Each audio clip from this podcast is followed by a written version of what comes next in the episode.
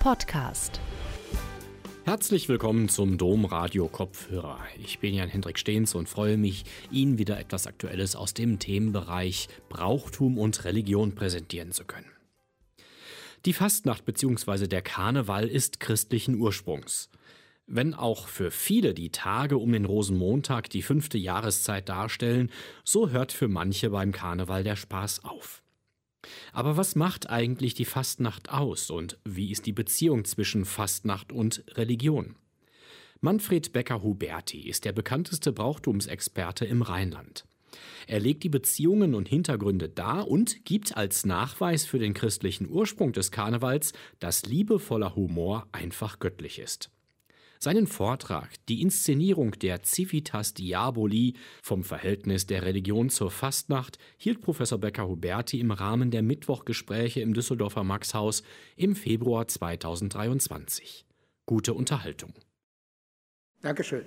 Hier ist ein alter Tatort von mir, das haben Sie gerade mitbekommen, auch ein Tatort, der mit Karneval zu tun hat. Wir, die Messdiener von Max, und die katholische Jugend und die von Lambertus haben uns das ganze Jahr über gestritten.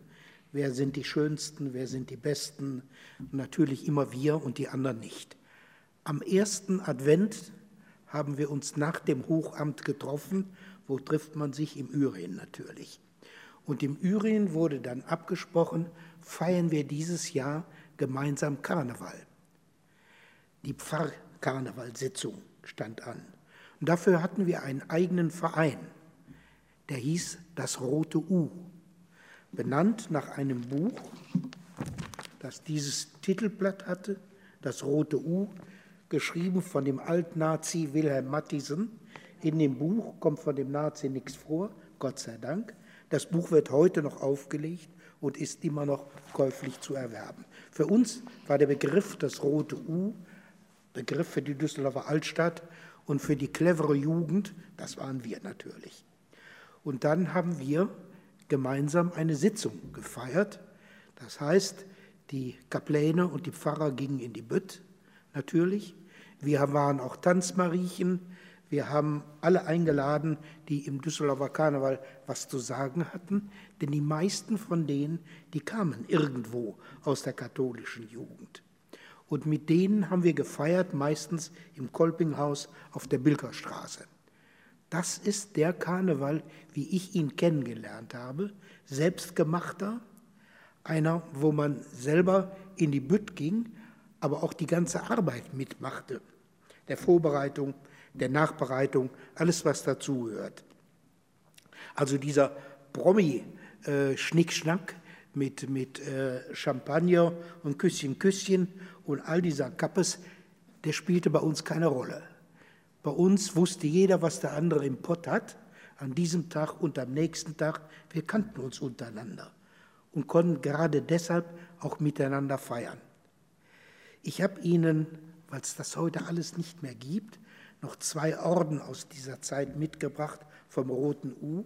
Die habe ich da auf das Klavier gelegt damit Sie das schauen können. Der älteste von 1963. Da können Sie sich vorstellen, welch biblisches Alter dieses Unternehmen schon hat. Daneben ist ein anderer von der katholischen Jugend, die einmal im Jahr in der Rheinhalle heißt das, glaube ich, gefeiert hat, wo wir dann auch beteiligt waren und mitmachten. Daneben liegt ein Protzorden vom Kölner Festkomitee Davon habe ich eine ganze Schublade voll. Die bekam ich jedes Jahr überreicht und um den Hals gehangen. Fand ich auch ganz nett, bis ich erfahren habe, dass die äh, Prinzenspange viel mehr wert ist als der große Orden. Die habe ich dann auch alle gesammelt, aber ich verschone sie damit, und das mitzubringen. Und ich habe Ihnen einen kleinen Orden mitgebracht, wie ich ihn schön finde, weil sowas kriegen Sie heute nicht mehr. Selbst getöpferter Orden der auch verliehen wurde und dann umgehangen wurde. Wobei die ältesten Orden, die ich bekommen habe im Karneval, ich leider nicht mitbringen kann. Das waren nämlich noch die Blutwurst, die man um den Hals gehangen bekam, oder die andere, die Fleischwurst, die man als Dank bekam. Das habe ich gelernt von der Rheinischen Post. Der Heinz Schweden von der Rheinischen Post stammte aus der Düsseldorfer Altstadt. Der machte hier in Düsseldorf Karneval und holte uns Kinder dazu und sagte, ihr müsst mitmachen. Wir verstanden erst gar nicht, was der wollte. Aber dann hat er uns beigebracht, wie man Karneval feiert. Und wir haben jahrelang nach diesem Beispiel miteinander Karneval gefeiert. Und das, was, was ich gerade beschrieben habe, das gibt es nicht mehr. Das ist wie Avalon verschwunden, in einem Nebel weg. Und das muss man zur Kenntnis nehmen. Die Dinge entwickeln sich immer weiter. Heute in zwei Tagen, genau am 10. Februar, ist es exakt 200 Jahre her, dass in Köln der erste Karnevalsumzug stattgefunden hat. Und zwar hieß der nicht Rosenmontagszug, der Begriff war noch gar nicht erfunden, sondern er hieß Karnevalsumzug. Und der Hintergrund war ein einfacher, das war nämlich eine Bedingung, eine Bedingung der Preußen, die sagten, Karneval gibt es nur, wenn ihr in der Lage seid, dieses Chaos zu verhindern, das in dieser Stadt dann hier stattfindet, dass sich in der Innenstadt, in der Altstadt alles da äh, aufstaut und herumtobt. Wenn ihr es nicht schafft, dass die Leute in Bewegung sind, gibt es kein Karneval. Also da werden auch Kölner mobil, gewachsene Kölner, muss man sagen, nicht Leihkölner, sondern die kommen dann auch auf die Idee, vielleicht können wir das Ganze in Form einer Prozession, so ist das Kölner Muster ja, von dem man ausgeht, in Gang setzen. Und so beginnt dann 1823 etwas, was viele Junge gekriegt hat. Denn ein paar Jahre später, 25, sind die Düsseldorfer auf den gleichen Dreh gekommen und dann kommen die anderen, Mainz, Bonn, Krefeld und so weiter, der Reihe nach hinterher und übernehmen das gleiche Motto. Die Entwicklung, die sich da in Gang setzte, war eine, die dazu führte, dass auch Kirche und Karneval, was Sie hier sehen auf Bildern, das ist eines dieser Ereignisse, das es in diesem Jahr zum Beispiel nicht gibt, weil die Kölner Narren dem Erzbischof gegenüber trotzig sind. Zu Recht, wie ich sehe.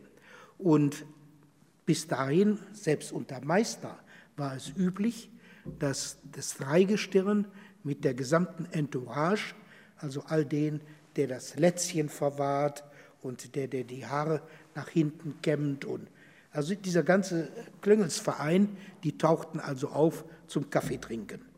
Und dann gab es äh, Mohnkuchen, gebacken von den Leihnonnen aus Breslau. Die mussten dann diesen Mohnkuchen backen und verzückt äh, schluckten dann die Kölner Tollitäten diese äh, Backwaren und unterhielten sich mit dem Kardinal, der erstaunlich äh, auf den Boden kommen konnte bei diesen Gelegenheiten und das machte Spaß. Es ist 1994 gewesen, wenn ich das richtig im Kopf habe, dass dann äh, der Bauer, der gerade seinen mächtigen Kopfschmuck abgelegt hatte, am Kaffeetisch den Kardinal mit dem Hundeblick, also einem wunderschönen Hundeblick, von der Seite anmachte und ihm sagte, Herr Kardinal, es ist schrecklich in diesem Jahr. Ja, wieso das denn? Ist was passiert? Ja, die Karnevalszeit ist viel zu kurz viel kürzer als sonst. Können Sie nichts machen? Dem Kardinal fiel der Unterkiefer bald in den Kaffee und er überlegte, was er sagen sollte und kam dann auf die Idee, ihm klarzumachen, dass die Fastnacht von der Fastenzeit gemacht wird und nicht umgekehrt. Und so wie die Fastenzeit fällt, ist da noch ein bisschen Platz für die Fastnacht. Und die ist nötig, damit man all das verschlingen kann, was man in der Fastenzeit nicht mehr essen darf. So ist die Fastnacht entstanden.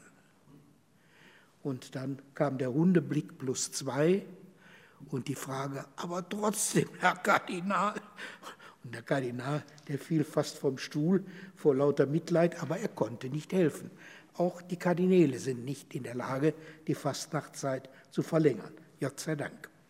Jedenfalls, es fand das Ritual wie üblich statt, Mützentausch heißt das Thema immer bei dieser Gelegenheit, wo der Kardinal dann mit der Narrenkappe auftauchte und dann äh, meistens der König, äh, der, der Prinz Karneval, äh, ein Hütchen, der Pileolus vom Kardinal bekam, der immer darauf achtete, dass er ihn möglichst bald auch wiederholte. Wie ist das mit der Fastnacht? Fastnacht hat was mit Ostern zu tun. Denn die Fastnacht liegt vor der Fastenzeit und die Fastenzeit, das ist die Zeit, die vor Ostern liegt, 40 Tage. 40 Tage ist relativ. Ursprünglich waren es exakt 40 Tage und dann kamen die fukackigen Katholiken und sagten ihren Bischöfen, sagte mal, müssen wir jetzt auch sonntags fasten? jeder Sonntag ist doch ein kleiner Ostertag. Da können wir doch nicht fasten müssen. Also mussten die Herren mit der Mitra einsehen, nee, das geht nicht. Also wurden die Sonntage vom Fasten ausgenommen, aber die Tage wurden vorne dran geklebt. Die alte Zeitphase, 40 Tage, heißt Bauernfastnacht. Und die andere Zeit mit den vorne angeklebten x Sonntagen, das ist die Herrenfastnacht. Und noch heute haben Sie diesen Unterschied. Wenn Sie in Deutschland Richtung Süden fahren, Richtung Schweiz, da treffen Sie auf die Gegenden, wo immer noch die Bauernfastnacht gefeiert wird. Und deshalb haben Sie Redewendungen, die es heute noch gibt. Der ist wie die Bauernfastnacht, der kommt immer zu spät. Also der Hinweis darauf, unangepasste Terminbuchungen, das äh, passt nicht mit dem überein, wie wir es gerne heute hätten mit unserer Herrenfastnacht. So entsteht das, was wir heute als Phase haben. Ostern fällt immer zwischen dem 22.03. und 25.04. Und der Ostertermin ist schon ein Kompromiss. Denn ursprünglich wurde dieses Fest gefeiert auf dem gleichen Festtag der Juden, auf Pessach. Aber weil der Mond von der einen Ecke des Mittelmeers anders aussieht als von der anderen Ecke des Mittelmeers, wenn man ihn betrachtet, hat man einen Kompromiss geschlossen und hat gesagt, wir feiern nicht beim ersten Frühjahrsvollmond, sondern auf dem Sonntag danach. Und so kommt der Ostertermin zustande, der dann übernommen worden ist von den Christen und dann ausschlaggebend ist für alles, was danach folgt. Im Süden haben sie auch noch Reste des alten Karnevals, nämlich das, was man Tobungen nannte. Wenn Sie in den äh, Archiven nachforschen nach Karneval und Sie kommen so in eine Gegend um 800, da ist schon wenig zu finden, aber in dieser Gegend wird berichtet, dass es um diese Jahreszeit Tobungen gibt. Das heißt, die Leute sind außer Rand und Band, verkleiden sich mit Fellen und was tun sie? Nichts anderes als heute auch, sie saufen. Das Saufen ist irgendwie konstitutiv für Karneval und Kirche hatte immer das Problem, wie geht man damit um? Eine Firma, die selbst im Weinverbrauch ja nicht schlecht ist, die muss aufpassen, dass sie da nicht überzieht, aber auch nicht unterzieht. Und deshalb kam man auf die schlaue Idee, dass Feiern ist nicht schlecht und Alkohol in der Fastenzeit geht auch nicht. Aber Alkohol, um das herunterzuschlucken, was man in der Fastenzeit nicht mehr essen darf, das ist gut. Und so kommt dann diese Feierei zustande. Das Gleiche spielt für die Frauen eine Rolle.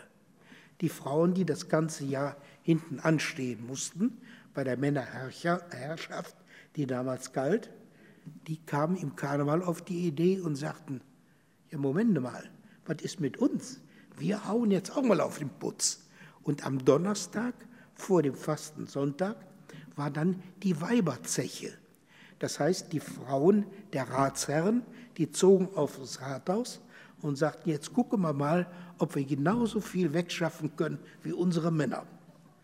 Und dementsprechend haben dann die Frauen diesen Tag für sich okkupiert. Er wird Weiberzeche genannt. Er heißt seit dem 19. Jahrhundert äh, Weiberfastnacht, es ist der gumpige Donnerstag, es ist der fette Donnerstag. Fett heißt es vor allen Dingen in Frankreich, in Belgien, überall. Also die Tage, wo alles das weg muss, was nachher verboten ist. Und da tauchen halt diese Gestalten in Bayern noch auf. Die Zeit vorher, Fastenzeit, beginnt mit einem Torbogen. Dieser Torbogen ist Aschermittwoch, also der Tag, wo die Asche verteilt wird, als Zeichen der Buße. Wobei dieses Unternehmen, wie wir es heute haben, noch die positive Form ist. Asche für alle und nicht mehr aufs Haupt, sondern auf die Stirn. Das ist der Tag aber auch gewesen, der früher einmal nötig war, um die öffentlichen Sünder bloßzustellen, die an diesem Tag in der Kirche erscheinen mussten, ein Leinentuch bekamen und eine Kerze, mit der sie dann sonntags während des Hochamtes um die Kirche herumlaufen mussten, zum Spott für sich und alle anderen. Also öffentlich gedemütigt werden. Das ist eine Strafe gewesen früher, die völlig legitim war. Und wenn Sie jetzt lächeln, ich bin hier nebenan auf der Schule gewesen. Wir haben Schruppe gekriegt. Wir sind noch mit dem Stöckchen verhauen worden, notfalls auch mit dem blanken Hintern vor der Mädchenklasse. Das ist also auch demütigend gewesen. Also so lange ist das noch gar nicht her, dass solche Praktiken vollzogen wurden. Also Aschermittwoch, Durchgang zu der frommen Zeit. Bis dahin war es dann anders. Hier schematisch mal dargestellt die Herrenfastnacht und äh, die, äh, die Herrenfastnacht und die äh, Bauernfastnacht, wie sie von der Zeit her abläuft und dann, wie das ganze System zusammengebaut ist. Die Leute, die mal diesen Festkalender gebaut haben, die waren clever, ungeheuer clever, wie sie diese Dinge zusammengebaut haben. 40 Tage vor Ostern, 40 Tage nach Ostern. Das endet dann mit Himmelfahrt. Pfingsten kommt noch mal dazu. Also exakt gebaut und gestrickt und spielt eine große Rolle. Der Begriff Heiligabend, wie Sie ihn kennen, für den 24.12. stammt daher, dass diese eine Nacht, die Nacht auf Weihnachten, genauso wie die Nacht auf Ostern, die Nacht war, die durchbetet werden sollte. Man sollte diese Nacht in der Kirche beten, so entsteht die Mette, und die Mette sollte so gelegt werden, dass sie endet mit der aufgehenden Sonne. Und die aufgehende Sonne sollte den Festinhalt symbolisieren. Zu Ostern die Auferstehung und zu Weihnachten natürlich die Geburt des Herrn. Das sind die alten Konstruktionselemente, die heute völlig verschüttet sind. Leider finde ich. Ich meine, dass man daraus noch was wieder machen könnte. Was dann passiert ist, dass, man, dass die Kirche auf die Idee kam zu sagen, wollen wir das so lassen, dass die da herumsaufen und äh, da mit äh, Fellen bekleidet durch die Gegend laufen? Und sie kamen auf die Idee, oh, oh, wir widmen das um. Da sind die Leute ja früher in der Kirche immer sehr großzügig mit gewesen, die Bräuche anderer zu benutzen, um eigene draus zu machen. Und man kam auf die Idee und sagte sich, wie war das denn bei diesem alten Augustinus? der war doch mal auf die Idee gekommen, dass es eine Zeit des Teufels gibt und eine Zeit des Geistes. Können wir das nicht benutzen? Wir benutzen das und machen die Zeit des Geistes, das ist natürlich die Fastenzeit. Zeit des Geistes heißt immer, es gibt nichts zu essen und nichts Anständiges zu trinken, aber dafür ordentlich beten. Das ist Zeit des Geistes. Und die andere Zeit ist die Zeit des Fleisches. Das heißt, da durfte nochmal reingehauen werden. Und so ist die Theorie entstanden zu dem, was da kommt, was dann später, obwohl die Leute keine Ahnung mehr davon hatten, im 19. Jahrhundert dann dazu führt, dass nach wie vor die Fastenzeit als Narrenzeit gilt und in bestimmten Gegenden Nebukadnezar statt Held Karneval oben drüber saß. Nebukadnezar die Verkörperung des Teufels für die Juden in der entsprechenden Zeit. Das heißt, man hat diesen Gedanken weiter durchgetragen und er spielte weiter eine Rolle in diesem ganzen Unternehmen. Und das, was es anzukreiden gab, das wurde gespielt. Man war als Pfau verkleidet oder als Drache, als Löwe, als Fuchs, als Hahn, als Bär, als Esel. Die standen für die diversen Todsünden, die es gab und spielen bis heute eine Rolle.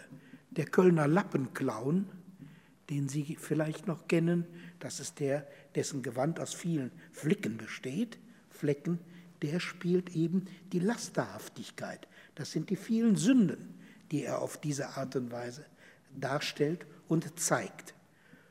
Und die Rollen, in die man schlüpft, das sind die Rollen, die man auf Zeit spielt, aber in Wirklichkeit nicht haben wollte. Wenn man zum Dämon wurde oder wenn man zum Teufel wurde, in eine bestimmte Rolle hineinging, die einem wirklich nicht lag, weil man sie nicht übernehmen wollte. Hier rechts unten sehen Sie den Lappenclown, wie er heute noch vorkommt, vor allen Dingen in der alemannischen Fastnacht. Eine Variante finden Sie ihn immer noch wieder.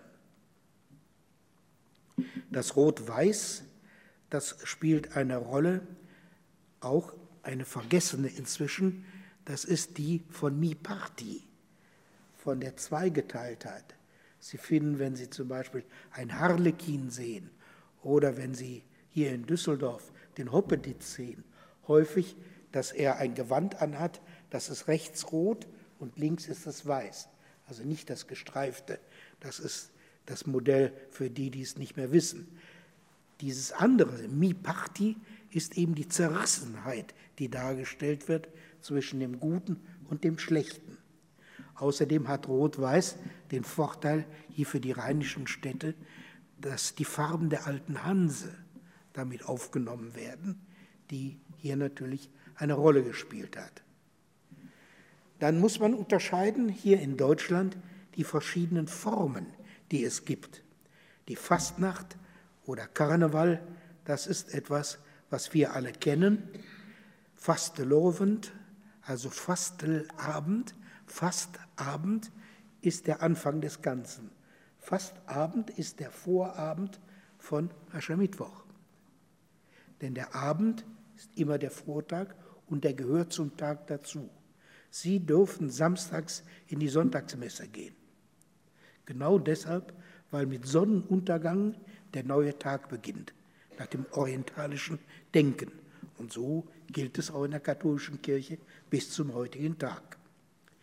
Fasching ist dann etwas, das geht zurück auf den Fastdrang, also dass man ordentlich noch mal einen heben durfte, weil das Bier hielt sich nicht so lange, das musste man vorher trinken. Das ist Süddeutschland. Karneval, der Begriff, der kommt erst im 17. Jahrhundert auf, der ist also relativ neu. Und dann alle möglichen Varianten, die es dazu gibt. Der Urnarr ist der links hier dargestellte, das ist der gemachte Narr. Der Narr ist eigentlich ein Mensch, der seiner Sinne nicht mächtig ist, so in der deutschen Sprache. Und der Schalknarr, das ist einer, der sich selbst zum Narren macht oder machen lässt. Und der ist gekennzeichnet durch eine bestimmte Mütze mit Eselsohren. Die Eselsohren zeigen eben an, das ist einer, der ist nicht ganz zurechnungsfähig.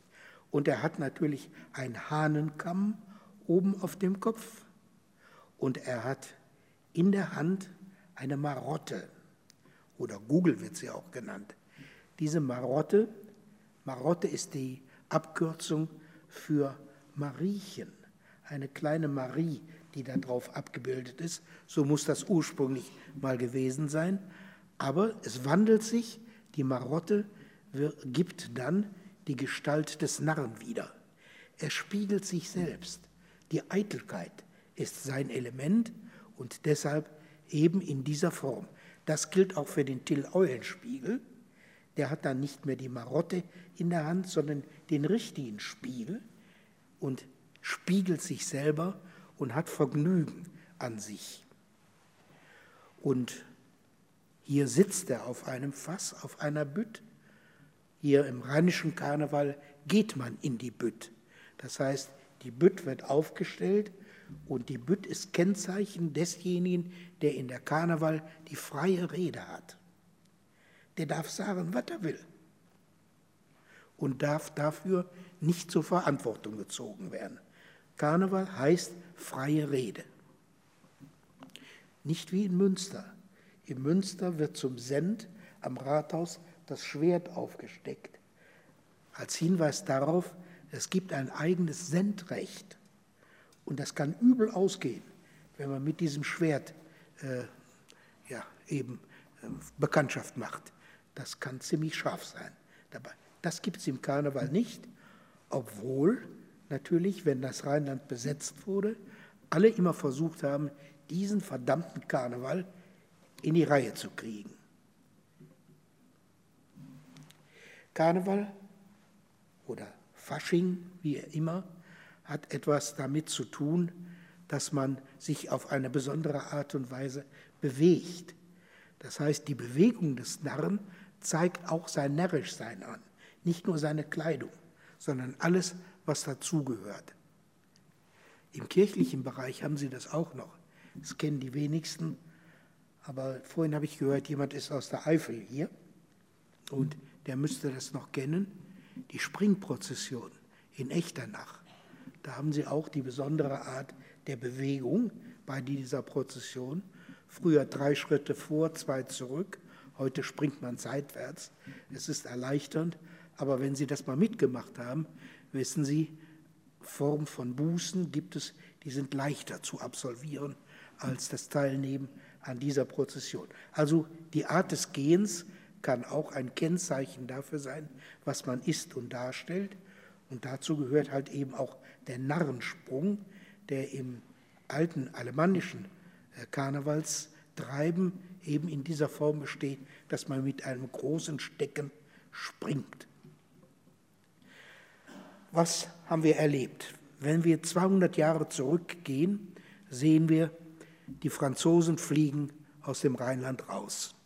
Die waren hier und man kann nur sagen, Gott sei Dank waren sie da, denn sie haben das marode System äh, des ähm, Kurfürsten in Köln zerschlagen. Sie haben ein vernünftiges Rechtssystem uns gebracht und sie haben in verschiedenen anderen Teilen Kultur importiert, die bis heute eine Rolle spielt. Düsseldorf versteht sich ja nicht ohne Grund als Klein-Paris.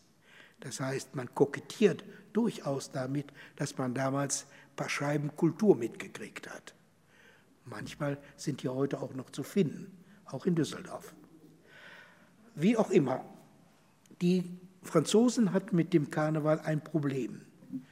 Revolutionäre haben vor Revolutionären Angst. Immer, überall. Siehe Iran und ähnliches mehr. Deshalb verkleidete Leute, die waren natürlich gefährlich und gegen die musste man vorgehen.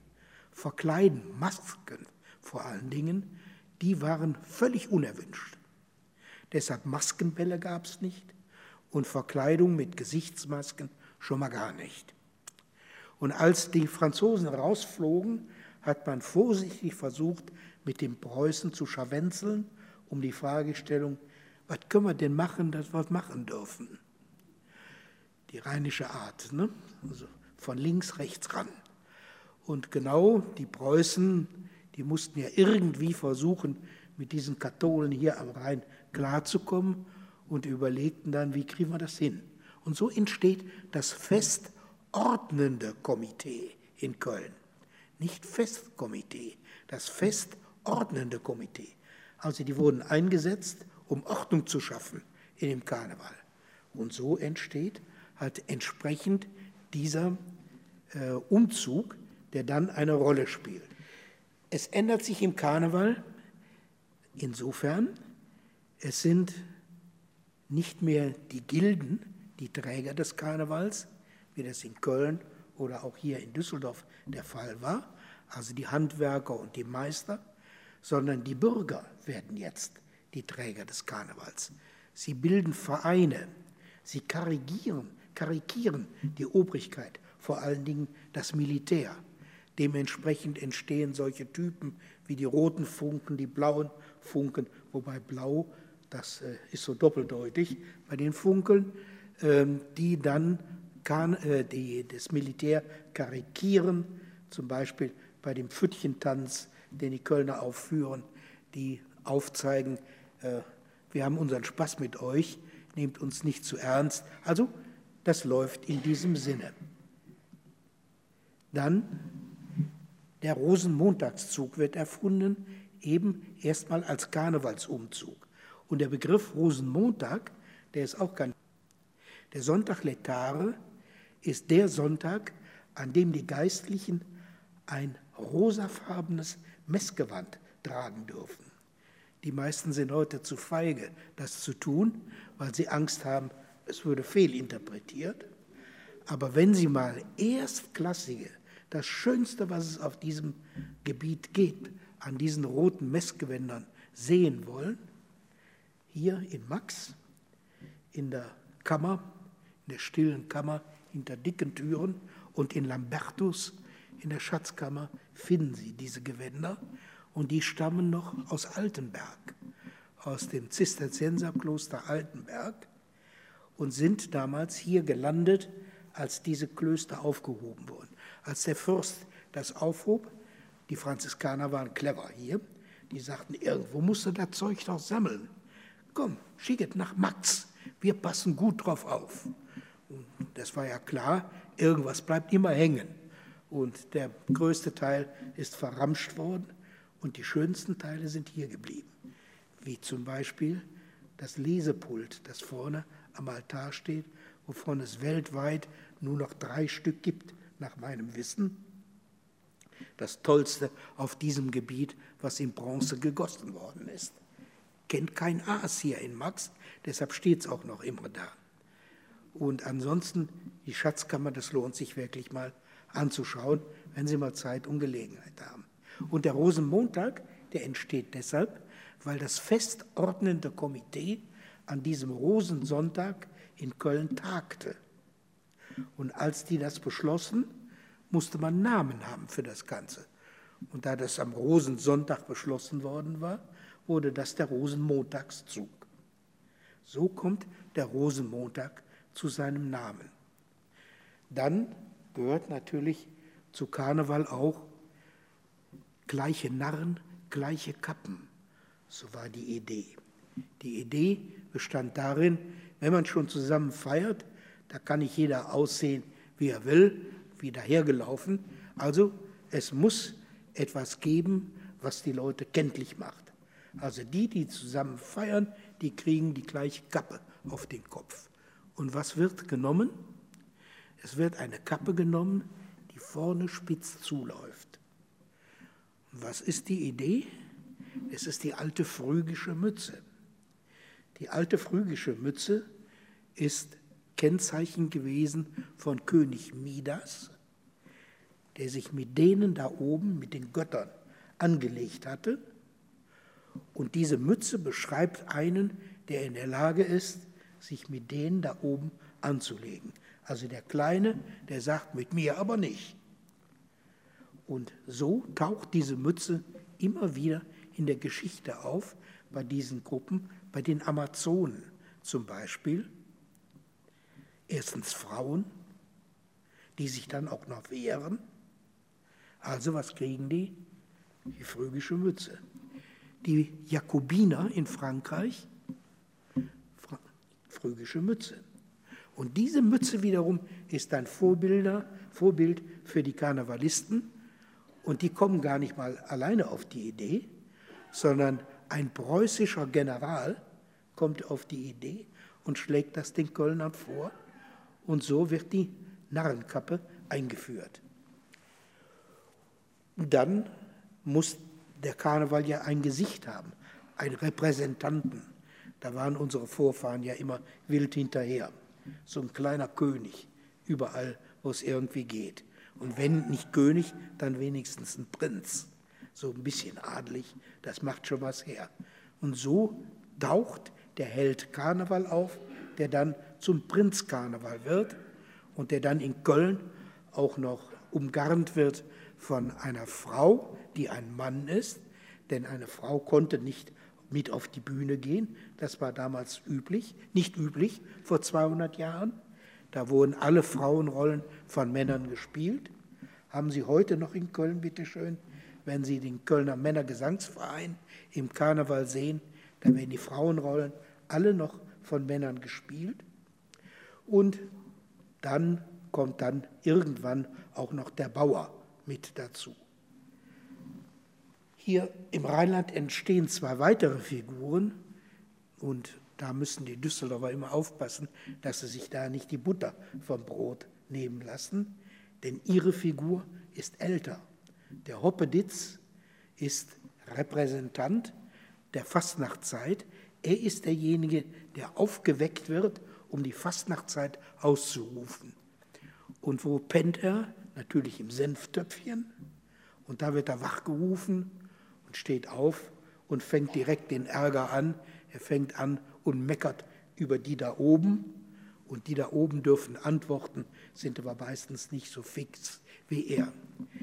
Wir haben lange darüber nachgedacht, Hoppeditz, wie kommt man auf diesen bekloppten Namen? Bis ich eine Grafik gefunden habe. Eine Grafik, die aus Belgien kommt. Bei uns gibt es sie nicht mehr. Sie stellt das Martinsmännchen dar. Das Martinsmännchen gab es zu der Zeit, wo noch kein Martin auf einem Pferd saß. 1867 in Dülken wird der Martin als Soldat auf das Pferd gesetzt und zieht im ersten Martinszug, den es dann gibt, nach dem Muster des Kölner Rosenmontagszug, mit den Kindern einher. Vorher war es üblich, dass ein großer, starker Junge einen kleinen, etwas mickrigeren auf die Schulter nahm. Oben war der Martin, unten war das Bett. Und die zwei zogen dann links und rechts, einer mit einer Fackel, zogen dann von Haus zu Haus und heischten, wie der Fachbegriff heißt. Sie gripschten, sagt man in Düsseldorf, sie schnörzten, sagt man in Bonn, sie bettelten, heißt es in Köln. Also, das sind die Figuren, die existierten. Das Martinsmännchen auf Blatt ausgedrückt heißt, das war ein Hoppeditz. Das heißt, obendrauf saß einer und der unten war ein Pferd. Das Ditzchen, das kennen wir heute noch als Begriff für das kleine Kind, das ist ein Ditzchen, ne? Hoppeditz. Und der, der Begriff kommt in Luxemburg, in Belgien, in Sachsen, überall noch vor. Das Ditzchen, das reitet, ist der Hoppeditz. Und der Hoppeditz gibt dann dieser Figur den Namen. Und der Nubbel, der kommt erst ein Jahrhundert später. Da müssen wir als Düsseldorfer immer sagen, da waren wir schneller als die Kölner. Der Nubbel ist etwas, was später kommt. Beide aber sind dann die Kunstfiguren, die für die Fastnacht stehen und vor allen Dingen für die Fastnacht sterben. Denn sie sind diejenigen, die dann alle Schuld auf sich nehmen müssen. Es kommt ja Aschermittwoch und dann werden sie begraben und dann können sie im nächsten Jahr neu auferstehen. Die Verkleidung spielte damals bereits eine Rolle. Man zog umher, es kommen Musikgruppen auf, es entstehen Karnevalslieder, grauenhafte, ganz schlimm, lohnt sich nicht anzuhören, es ziehen sich die Socken zusammen, sie brauchen nicht mehr zu stopfen, wenn sie diese Lieder hören. Das alles nach dem Motto, äh, was ist es so schön zu saufen, was ist es so schön Rheinländer zu sein. Die richtigen Karnevalslieder, die kommen später. Die kommen erst in diesem vergangenen Jahrhundert. Nach 1900 entstehen so langsam, aber sicher die ersten, aber auch die sind am Anfang noch krumm und schräg. Dann im Rheinland entwickeln sich die Sitzungen, die Maskenbälle eher nicht. Die Maskenbälle sind vorher ein Ereignis der Adligen, die so etwas feierten.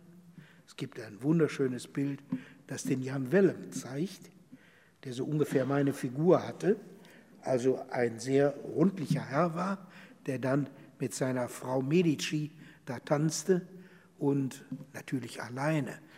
Man kann ja nicht mit gewöhnlichem Volk tanzen.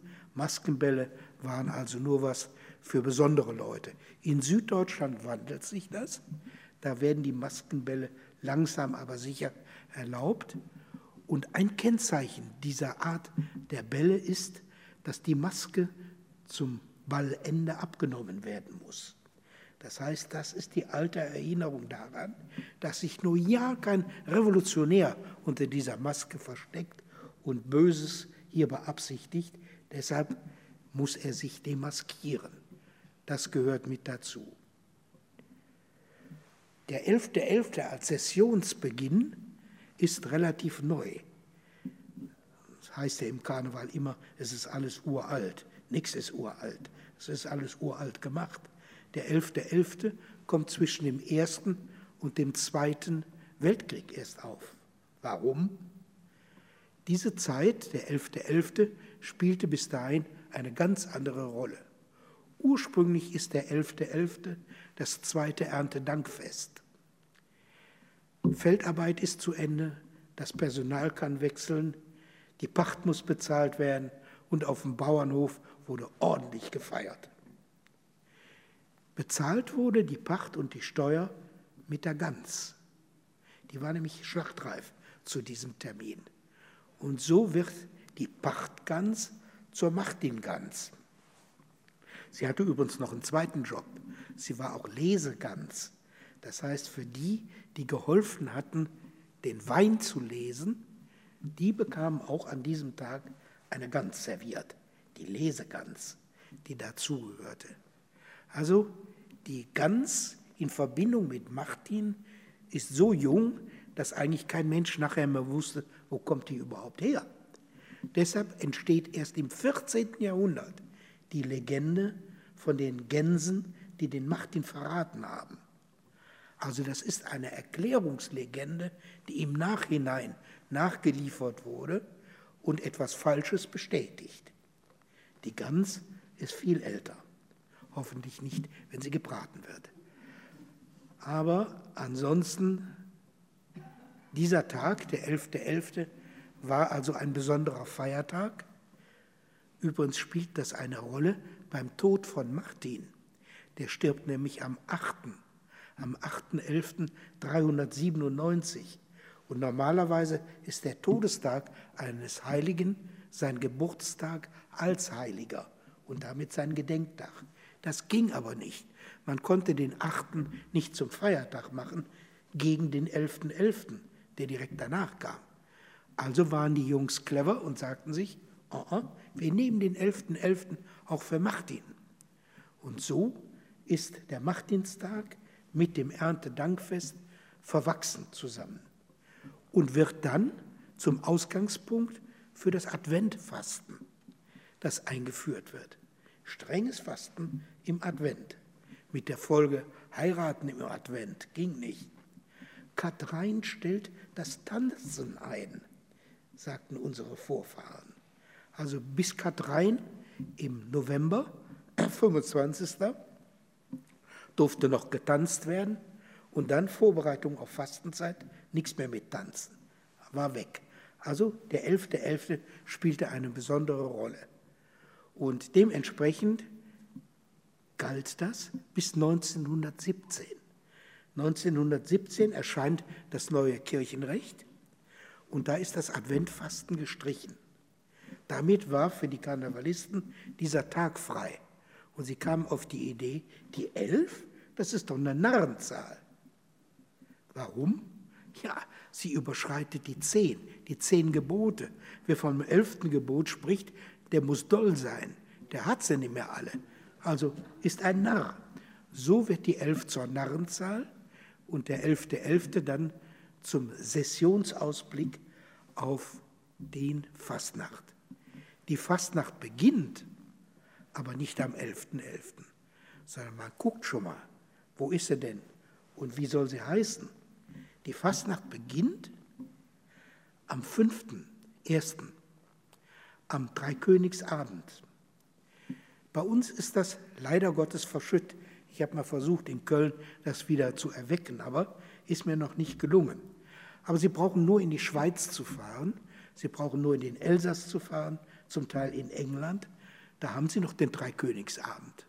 Gebacken wird der, der Bohnenkönig, äh, der Bohnenkönig, der wird äh, dann kreiert. Es wird ein Kuchen gebacken, der Königskuchen. Und im Königskuchen ist versteckt eine Bohne. Und wer diese Bohne in seinem Stück Kuchen hat, das serviert wird, der ist der Bohnenkönig. Und der muss ein Narrenfest ausrichten. Das heißt, am 5.1. beginnt der Karneval, der Sitzungskarneval und dergleichen mehr. In Köln ist es mir gelungen, zumindest dann einen Gottesdienst mal wieder für die Karnevalisten in Gang zu setzen. Ist auch ein schwieriges Kapitel, so etwas. Als ich das mit dem Verantwortlichen des Kölner Karnevals diskutierte, sagte er, passen Sie auf, das kriegen Sie nie beim Kardinal durch. Ich sage, warum nicht? Ja, wenn, wenn wir mit den Mädchen da kommen, und die gehören da mit zum Karneval, die nehmen wir doch mit in die Kirche. Ich sage, wissen Sie was? Nehmen Sie mal ein Thermometer und gehen in dieser Jahreszeit in den Kölner Dom. Und dann überlegen Sie, ob Sie die Mädchen mit dem Nackefutt da in die Kirche ziehen lassen.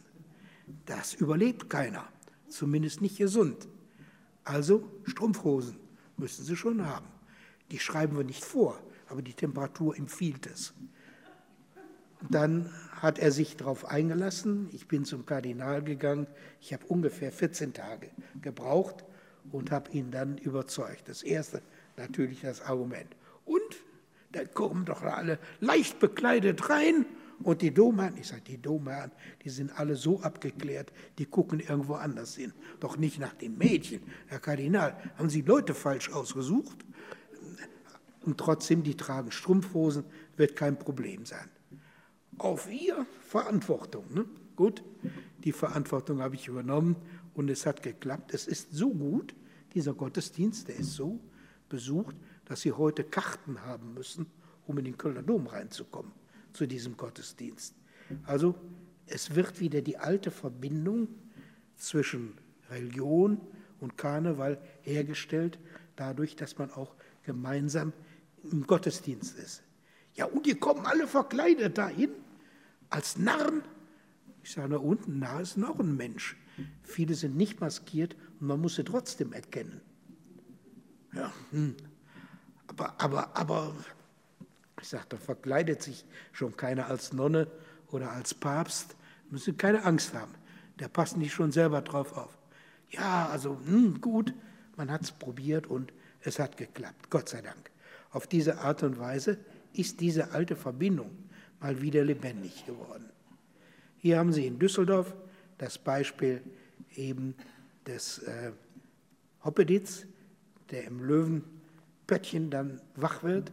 Sie haben diese Symbolfiguren auch in anderen Formen, anderen Gegenden des Karnevals, sogar in der Schweiz den Schluri oder in Säckingen der Böök oder den Doktor in Münster. Ich habe in Münster studiert und habe eine Chronik gefunden aus dem 16. Jahrhundert. Ich muss andersherum erzählen.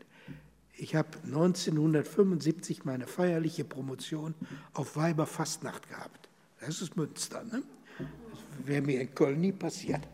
Feierliche äh, Promotion und ich komme da raus und das Erste, was ich gemacht habe, ich habe laut Helau gerufen. Sofort kam eine Politesse gelaufen und sagte, wenn Sie das nochmal machen, kriegen Sie ein Knöllchen wegen Erregung öffentlichen Ärgernisses. Sage, ich würde öffentliche Lustbarkeit, das würde ich akzeptieren. Und das schriftlich von Ihnen zu haben, das wäre ein echter Witz. Wollen Sie? Nein, sie wollte nicht. Also sie hat mich laufen lassen und das war's. Aber dieses Münster hat im 16. Jahrhundert, als die Reformation natürlich heftig und kräftig wirkte, Karneval gefeiert in verkleideter Form. Die hatten alle Ganzkörpermasken, was zur Folge hatte, dass die Protestanten, die nicht Karneval feiern durften, aber wollten, alle nach Münster kamen, in solche Masken schlüpften und natürlich heftig und lustig damit Karneval feierten. Und auch die alten Formen von Karneval sind da noch vorhanden, die, die Ritterspiele und ähnliches mehr. Also interessante Geschichte, die man da sehen und lesen kann. Hier sehen Sie also die verschiedenen Figuren, die überall auftauchen. Es gibt auch die Verschränkung mit dem Karneval von Venedig und den entsprechenden Figuren, die in diesem Karneval eine Rolle spielen.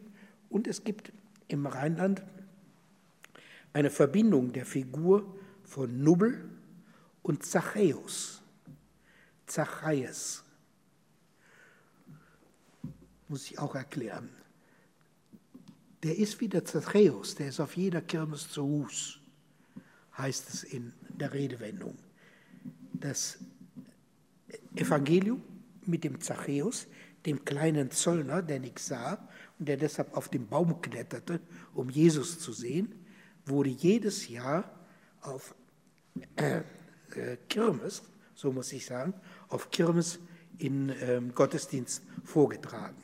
So war der Zachäus Symbolfigur für die Kirmes. Gezeigt wurde das entweder mit einer Strohpuppe, die so gekleidet war, als Schütze oder wie auch immer, oder aber als Fahne. Sie haben im Rheinland noch Gegenden, wo gegenüber der Kirche ein Fahnenmast mit einer Fahne geschmückt wird. Das ist der Zachäus, der dann eine Rolle spielt. Diese Figur ist verwandt mit dem Nubbel, nicht mit dem Düsseldorfer Figürchen Hoppeditz. Hat nichts mit zu tun. Der ist für sich, ganz alleine. Wir hatten vorhin schon hingewiesen auf die besondere Narrenmütze. Hier sehen Sie rechts die Narrenkappe, immer mit den Spitzen nach vorne. In der Mitte haben Sie die Kappe der französischen Revolutionäre, der Jakobiner, eben auch entsprechend der phrygischen Mütze, die Sie links haben. Noch jemand, der die phrygische Mütze bis heute trägt, das ist der Nikolaus oder der Weihnachtsmann. Das sind alle Plömmel nach vorne als Kennzeichen für diese Figur eben eine alte Kennzeichnung, die man wissen muss. Hier eine alte Darstellung der alten, früheren Karnevalisten in Köln und Sie sehen, dass gleich und gleich nicht gleich sein muss, dass es unter den Gleichen einen besonders Gleichen gibt. Der hat nicht eine Spitze an der Mütze, der hat zwei. Heute hat er noch ein paar Fasanfedern dazu, die dazukommen und mindestens drei Spitzen. Also im Karneval ist das, was mal Karikatur war oder Persiflage, ist heute ins genaue Gegenteil umgekehrt worden. Die Orden, die Karnevalsorden, die waren mal ein Witz. Die sollten eben karikieren, dass die anderen Deppen sich mit solch einem Krempel vollhingen. Heute hängen die Karnevalisten sich selber voll und finden das auch noch ganz, ganz toll. Ich kenne in Köln Häuser, die sind tapeziert mit diesen Orden. Und da kriegen sie erzählt, welcher Orden noch fehlt, den man noch haben muss und auf welcher Börse man glaubt, ihn erjagen zu müssen. Arm Leute, kann man nur lachen, aber ist so, wie es ist. Der Narrenhut ist sehr viel älter. Den ältesten, den ich gefunden habe, den finden Sie in Maria Laach. Da haben Sie an einem Kapitell am Innenportal des Paradieses, also dem Vorbau, da an der Kirche, da finden Sie den Teufel dargestellt als Narr mit der entsprechenden Mütze. Links im Eckchen unten. Also auch diese Mütze, die ihn karikiert. Übrigens, die spitz zulaufende Mütze oben wurde dann auch den Juden verordnet als Kennzeichen, damit sie als andersartig erkannt wurden und gebrandmarkt wurden. Hier ist das Bild, von dem ich vorhin sprach, das Machtdienstmännchen. Sie sehen in der Mitte des Bildes, finden Sie diese Figur. Oben sitzt der Martin drauf mit dem Krönchen, wahrscheinlich wusste man es nicht besser, und das Ganze vor dem Rathaus in Düsseldorf. Karneval ist eine Zeit, die ist nicht für jeden gut erträglich. Es gibt eine Menge Leute, die haben durchaus ihre Probleme damit. Wir haben vorhin gehört, dass äh, bestimmte moderne Sänger, die ansonsten, sagen wir mal, durchaus auch Dinge singen, die gut in die Karnevalszeit passen würden, eine Rolle spielen. Das gleiche gilt für Heinrich Böll. Der war dem Karneval auch sehr zugetan in Abstand. Der floh immer in die Eifel und äh, sah sich das Ganze aus der Ferne an. Was eben diese Leute gerne vergessen ist, dass dieser Karneval auch strikt einfach nur ordinär sein konnte und wollte. Also wirklich mit der Hand voll in die Scheiße hauen. Das ist auch Karneval. Und das ist zu keiner Jahreszeit erlaubt, eben nur dann. Karneval ist etwas, der Dinge miteinander verbindet, gerade in Sachen Religion, die unmöglich erscheinen. Beispiel, das ist das 94er Dreigestirn in Köln. Die sagten zum Kardinal beim Kaffeetrinken, eigentlich müssten Sie doch mal mit auf die Bühne. Wir fahren gleich ins Krankenhaus, haben da einen Auftritt. Fahren Sie doch mit. Und der Kardinal, der hatte wahrscheinlich nichts, keine Lust, eine neue Predigt zu schreiben, sagte einfach, na gut, dann fahre ich einfach mal mit. Und er bekam eine Narrenmütze und zog dann mit dem Dreigestirn in dem Krankenhaus ein. Ich war im Hintergrund mit und eine der Nonnen, die da saß, ich werde Ihnen gleich noch das Bild zeigen, sagt, nee, der ist aber gut verkleidet, der sieht ja aus wie der Kardinal. Hm? Der stand oben grinend auf der Bühne und hatte seinen Spaß bei dem Ganzen. Die Nonnen unten, die waren verkleidet und hatten Schleifchen an. Früher gab es ein Karnevalsspiel in den Klöstern, das hieß Mützenbestapelung. Das heißt, die Nonnen spielten auch Karneval unter sich und hatten dann verschiedene Kopfbedeckungen, mit denen sie sich dann halt eben amüsierten. War also dann anständig und brachte keine Konflikte. Wenn Sie das ganze Thema Karneval verfolgen, dann können Sie anfangen etwa 5000 vor Christus. Das nennt sich nicht Karneval, das nennt sich nicht Fastnacht, aber das sind Feiern und Festlichkeiten zu Beginn des Frühjahres, in denen ein Element eine Rolle spielt, das bis in unsere Zeit weitergeht. Das heißt, das sich verkleiden, das gegen die bösen Geister gerichtet sein, ähm, das Singen, Spielen, Essen, Trinken und Rollenwechsel spielt eine Rolle. Der Herr wird zum Sklaven und der Sklave wird zum Herrn. Bei den römischen Saturnalien spielt das noch eine große Rolle. Es gibt nicht eine Linie, die in, aus dieser Zeit bis in die Gegenwart führt, aber es gibt Elemente, die miteinander verknüpft sind und insofern also durchaus eine Entwicklung, die damals angefangen hat. Um 800 ist das bei uns zu Hause und äh, irritiert die Bischöfe, die versuchen auf irgendeine Art und Weise damit fertig zu werden und die machen daraus eine Art christliches Fest, ein Vorfest der Fastenzeit, nämlich die Fastnacht. Und dementsprechend äh, geht das Ganze los. Und die Leute haben es erstmal gründlich missverstanden. Es entstehen die Eselsmessen. Also man feierte Karneval in der Kirche als Esel und die Antwort war nicht mehr Amen, sondern Ia fanden nicht alle lustig und die Konzilien und Synoden beschäftigten sich damit und versuchten diese Eselsmessen wieder loszuwerden und quitt zu werden. Dafür entstanden dann andere Dinge. Es begann das, was wir heute noch mit Nikolaus feiern, das Verkleiden und Beschenken.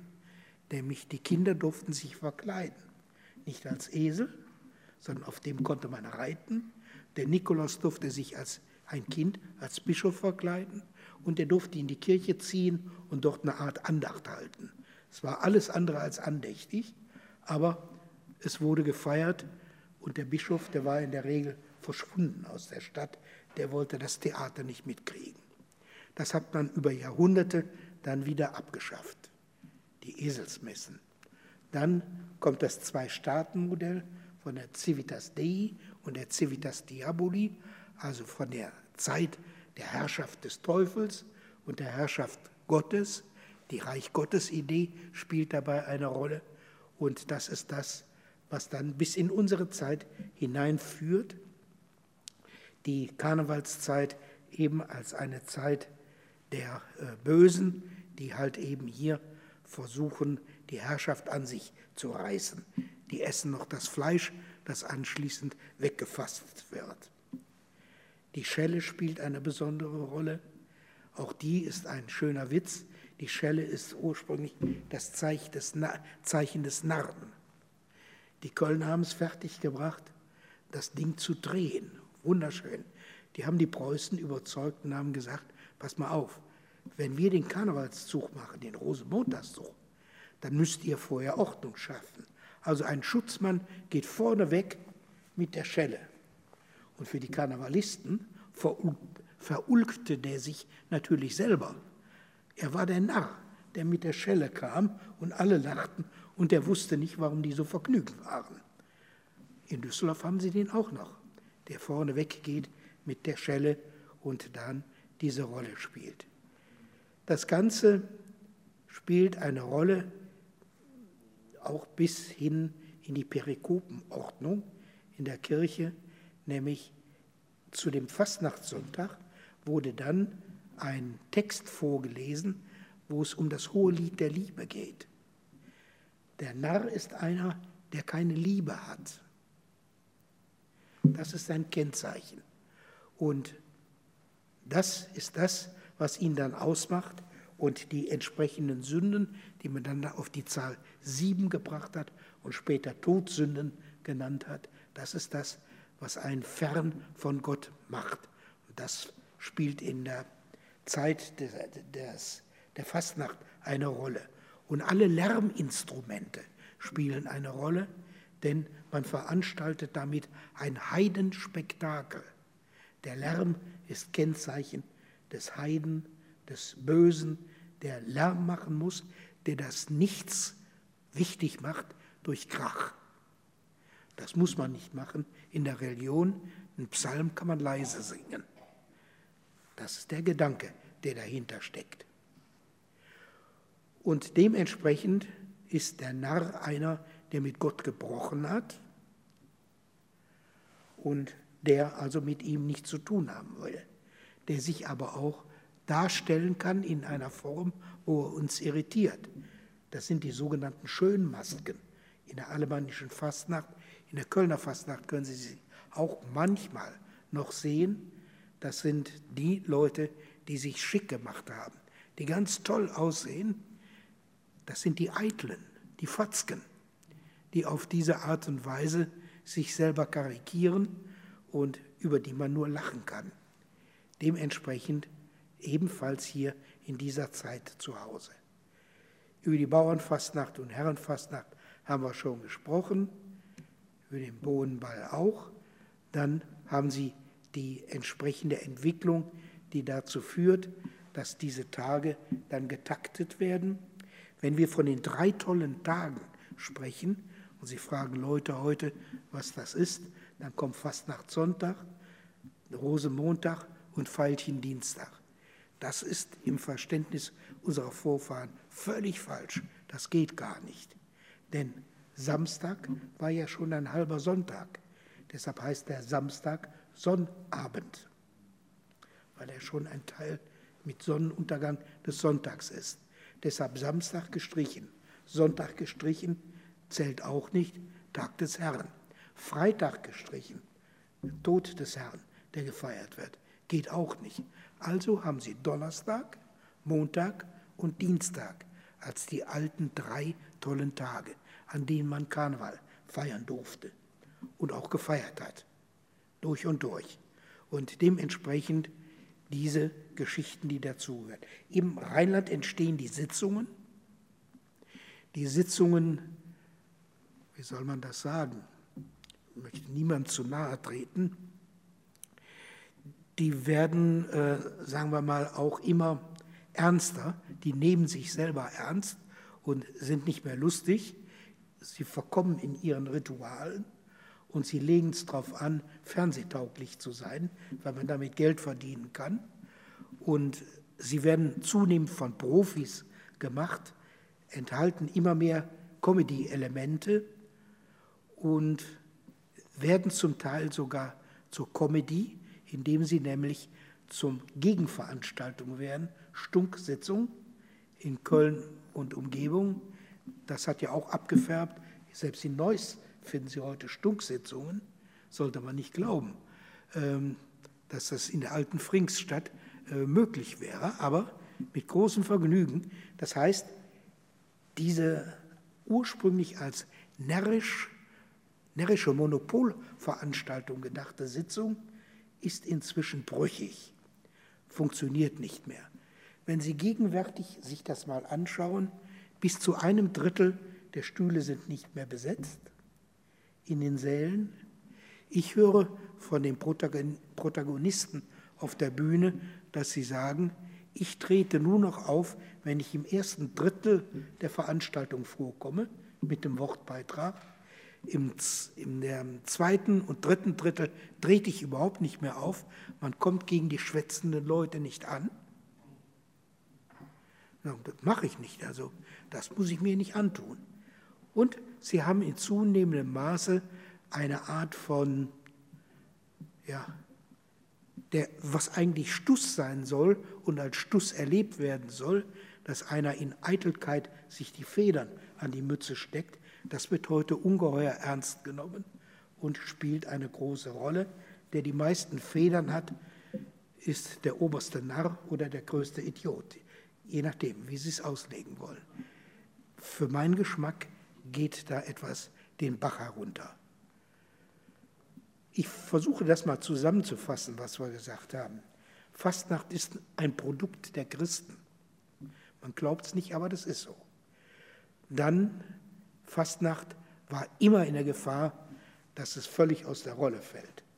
Fastnacht war immer ein Punkt, wo die Obrigkeit sagte, sollen wir uns das noch gefallen lassen, im nächsten Jahr aber nicht mehr. Und im nächsten Jahr hat man genauso gedacht. Im 17., 18. Jahrhundert ist die Fastnacht eigentlich am Ende. Gefeiert wird sie noch von Kreti und Pleti. Die Besseren feiern ihre Maskenbälle für sich und haben mit dem gemeinen Volk nichts zu tun. Dann haben sie unter den Franzosen die Situation, die versuchen, die Fastnacht platt zu machen und erreichen das Gegenteil. Die Leute sagen sich, mit uns nicht und gehen dagegen vor. Bei den Preußen haben sie dann Erfolg. Den Preußen können sie die Karneval wieder abringen und da entsteht all das, was heute als uralte Tradition gilt. Die Karnevalslieder, die Umzüge und dergleichen mehr. Und es entsteht das, was heute als Nebenentwicklung da ist, Karneval als Party, als Comedy, als Satire, als Stunksitzung, die modernen Fastnachtslieder, die nur noch aus Rhythmik bestehen und ein paar frechen Bemerkungen vielleicht zwischendurch, aber die mit eigentlich Karneval nur noch am Rande was zu tun haben. Selbstgemachte Fastnacht ist eigentlich verstorben. Also das, wo sich die Nachbarschaft zusammentut und sagt, wir feiern zusammen Fastnacht, das gibt es eigentlich nur noch auf dem Land ein bisschen.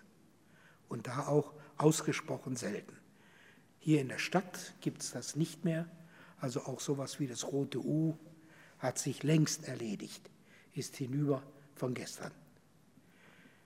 Dafür gibt es die Protestanten, die Karneval feiern. In Köln gibt es die Protz-Sitzung. Die haben die Frage geklärt, dass Protestanten Karneval feiern dürfen werden aber von ihren eigenen Glaubensbrüdern dann bekämpft, die im Bibelgürtel leben und sagen, ein Christ darf nicht Karneval feiern. Also da ist die Spannung noch drin. Ich finde, dass man sich auf ein paar Dinge wieder besinnen sollte und muss. Es gibt eine Hymne, eine inoffizielle Hymne des Humors, die hat ein Franziskaner geschrieben.